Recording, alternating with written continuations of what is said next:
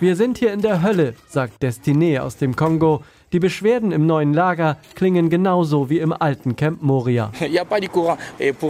Hier gibt es keinen Strom, wenn ich mal mein Handy aufladen will. Alles ist so ungenügend. Keine Toiletten, die Sanitäranlagen. Ach, das ist einfach mies.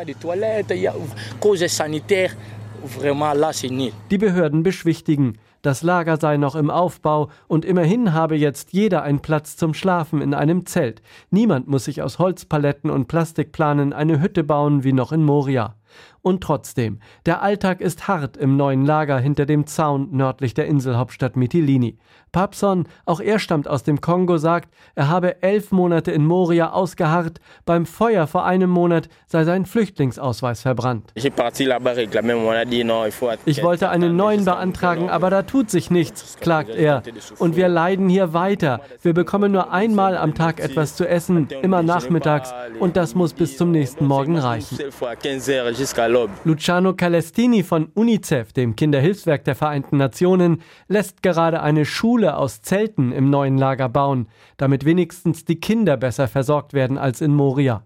Bei seinem Besuch auf Lesbos war er selbst erschüttert, als er all die schlecht funktionierenden Wasserhähne und all die verdreckten Toilettenhäuschen sah. Sogleich war ihm klar, UNICEF wird hier nicht nur eine Zeltschule bauen, sondern sich auch ums Wasser kümmern.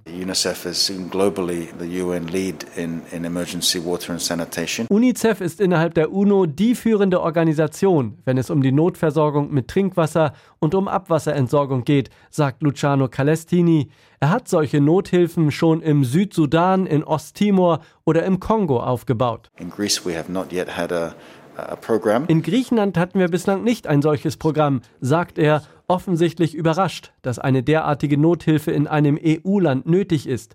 Aber UNICEF werde sich dann eben auch hier um eine bessere Wasser- und Sanitärversorgung kümmern.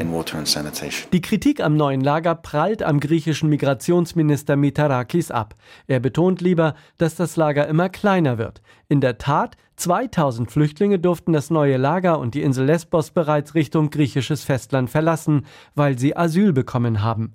Außerdem, so gab der Minister in einem Radiointerview zu, hatten etwa 2000 Flüchtlinge, die in Moria registriert waren, offenbar schon Monate zuvor die Insel Lesbos heimlich verlassen. Die Flüchtlinge waren beim Brand als Obdachlose mitgezählt worden, offensichtlich waren sie aber gar nicht mehr da. Wo sie jetzt sind, weiß Minister Mitarakis auch nicht. Für ihn zählt wohl vor allem, dass sie nicht mehr im engen Lager auf der Insel sind.